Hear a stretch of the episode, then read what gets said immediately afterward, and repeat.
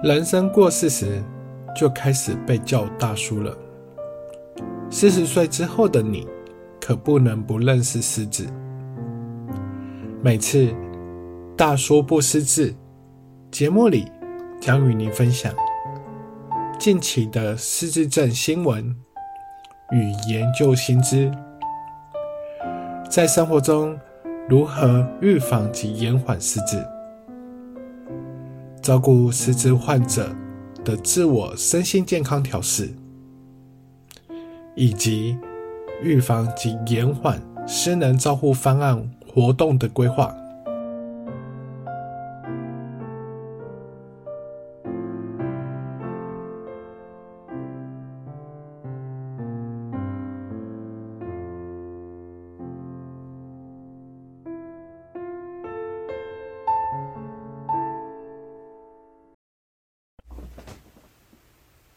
这次在节目中主要要与各位分享的是一七九优信箱收到的一位听众的来信。小云分享，这一年中照顾失智的母亲，让他已经心力交瘁。因为原本和蔼的母亲，总是用怒骂的方式来与他对话。整个性情大变，原本爱洗澡的他，也变得不喜欢洗澡。每次在浴室里，总是发生了母女两个大战场景。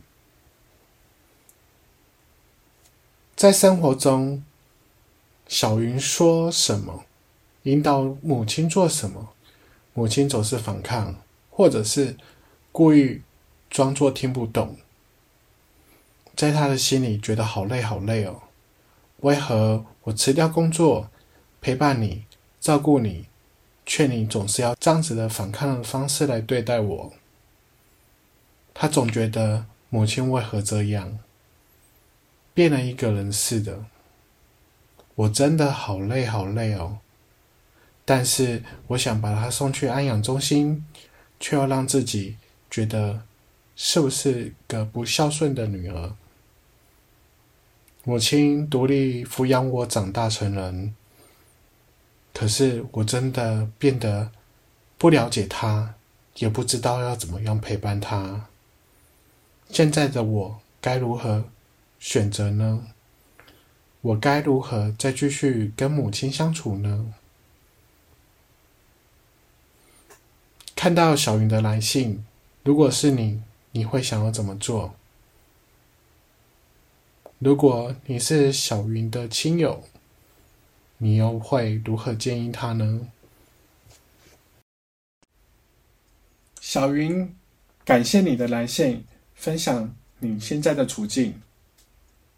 看到你为了照顾母亲，辞掉工自己的工作，这样子的态度让我十分的敬佩。在字里行间。你所描述与母亲的相处，也让我十分的难过。其实，母亲有妄想、有攻击的行为，以及骂人的方式，还有被害妄想症，这些东西其实都是失智症所并发的精神行为症状。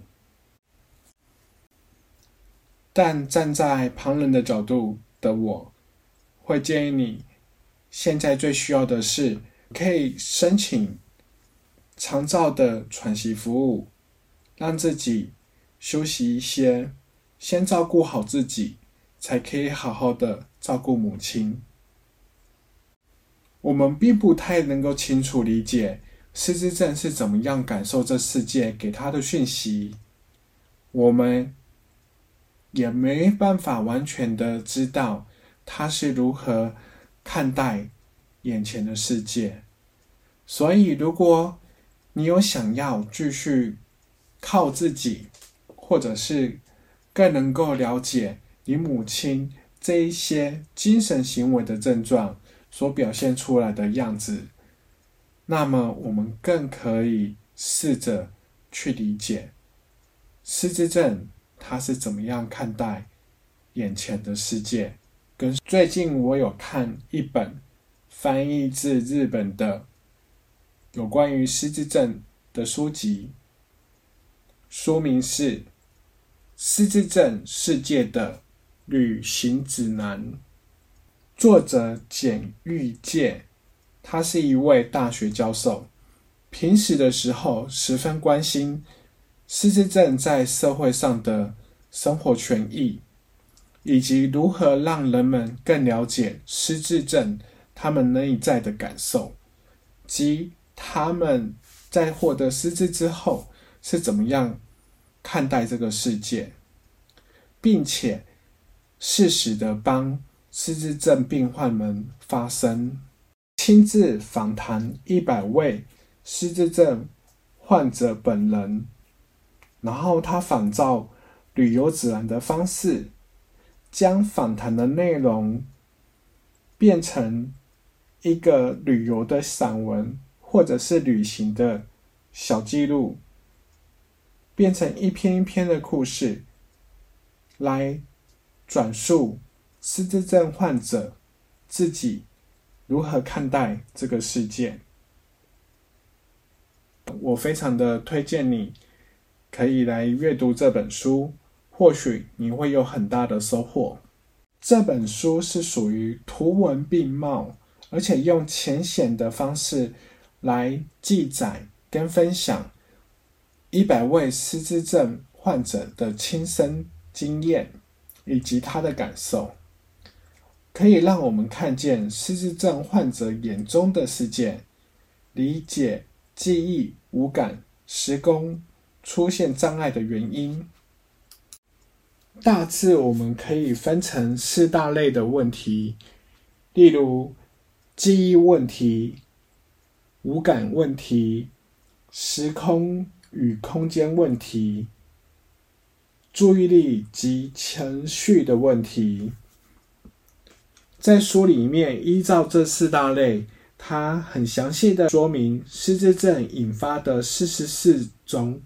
身心障碍，并通过图表的方式会诊出他们在生理及心理方面遇到问题及障碍的一览表，让家中的小孩从小更早知道什么是失智症，失智症患者为何会做出一些让孩子们不太能够理解的行为。